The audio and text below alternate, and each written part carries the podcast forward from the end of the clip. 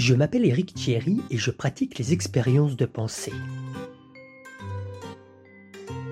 Que pourrait-il se passer si un pauvre gagnait à l'euro million quand il veut et sans tricher?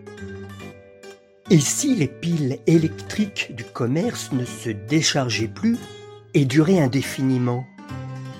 Et si l'immoralité devenait une maladie avec des symptômes vraiment gênants? Il arriverait quoi?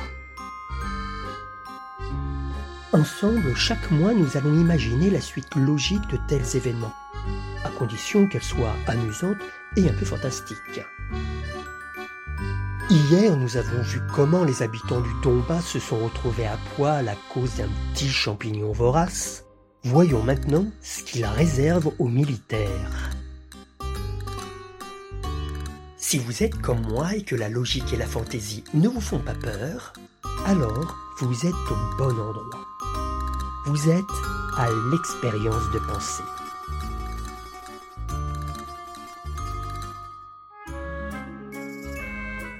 Donc, du côté des militaires, ça se passe comment? Eh bien, en attendant de pouvoir fournir des uniformes en cuir à chacun des 27 000 soldats, sous-officiers et officiers contaminés, l'état-major à Moscou a contacté le principal fabricant d'emballage colis pour la poste. Il lui a demandé de confectionner des sortes de jupes et de chemises et de casquettes en carton bulle imperméabilisé.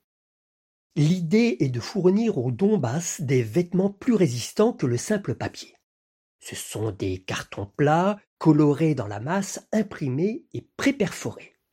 Les instructions sont écrites dessus pour qu'on puisse les manipuler, les plier selon les poitillés et retirer les parties en trop pour enfin donner forme aux vêtements en carton bulle. Le contrat porte sur plusieurs millions de pièces. Le problème, c'est que l'industriel en question ne disposait pas de suffisamment de carton dans ses réserves. Les sanctions internationales, fort justement imposées à la Russie, ne sont certainement pas étrangères à la situation. C'est donc en interne, en Russie, que l'industriel a dû trouver une solution. Pour ce faire, d'une part, il a contacté au prix fort tous ses concurrents, mais d'autre part, il a aussi appelé tous les fournisseurs connus de carton bulle en Russie pour pouvoir honorer la commande. La qualité ne pouvait pas être aussi bonne que s'il avait pu s'approvisionner en Norvège, mais il a dû faire avec. Bon, il faut faire une petite parenthèse là. La poste russe a un code couleur pour les colis qu'elle distribue. Les colis en carton vert, c'est pour les envois locaux. Les colis bleus, c'est pour les envois régionaux. Le rouge, pour le national. Les jaunes, c'est le tarif lent économique. Les colis violets sont réservés aux gros objets. Les colis oranges contiennent de la nourriture, héritage des goulags en passant. Enfin, les colis en carton rose correspondent aux envois express qui sont aussi les plus coûteux. Seulement voilà, plus personne en Russie n'a les moyens de payer ces tarifs-là. Résultat, les stocks de carton bulle rose sont, et de très très loin, bien supérieurs à ceux des autres couleurs. Fin de notre petite parenthèse. Et notre industriel dans tout ça? Eh bien, il a dû faire avec ce qu'il a trouvé. Résultat, les vêtements qu'il a confectionnés arborent des couleurs variées très très peu militaires et certaines mauvaises langues vont jusqu'à murmurer que la grosse proportion de vêtements en carton bulle rose n'est pas anodine.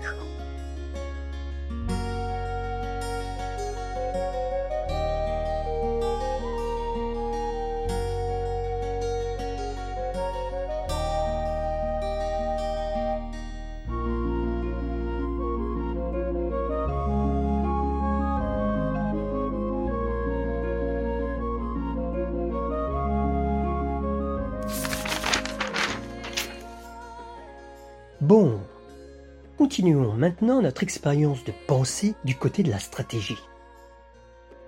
Quasiment dès le début de la contamination, Moscou a décidé d'évacuer ses troupes des zones touchées.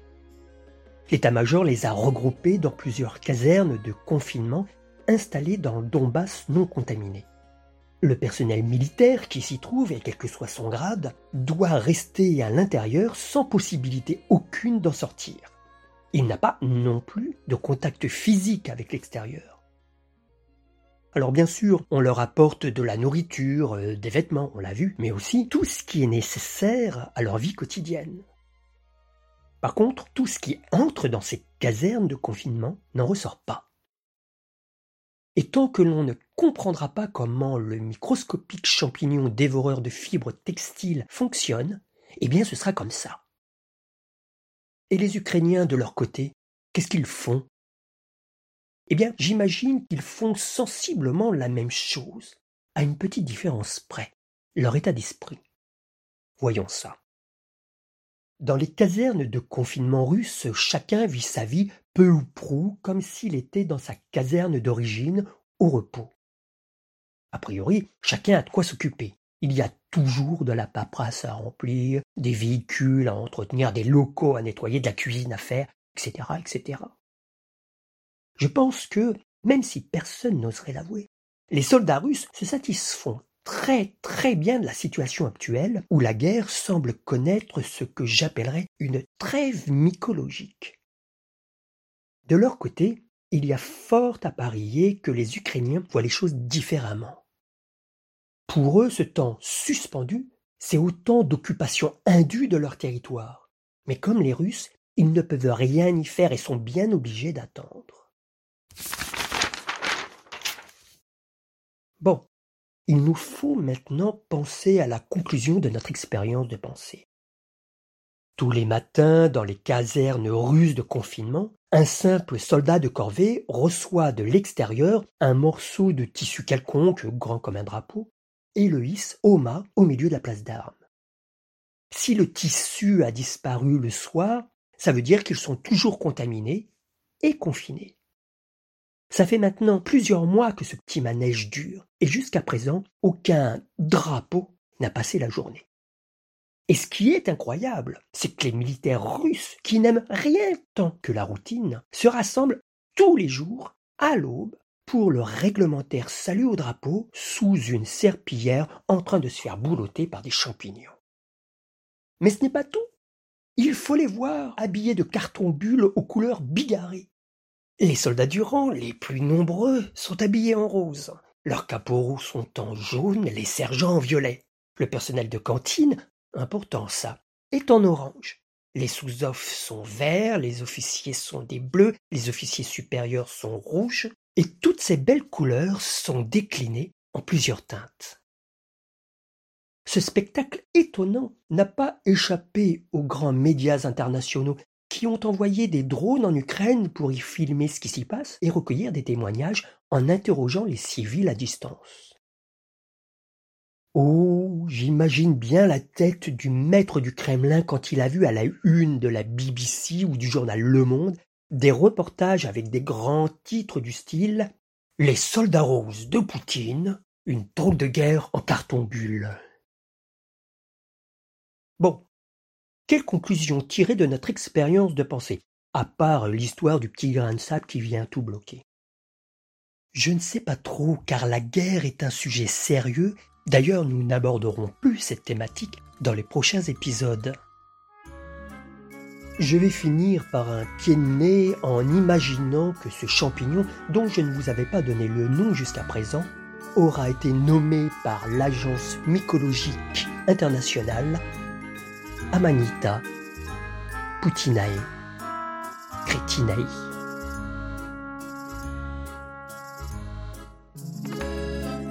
Je suis Éric Thierry et vous écoutez l'expérience de pensée. L'épisode que vous venez de suivre s'appelle Des champignons pour l'Ukraine.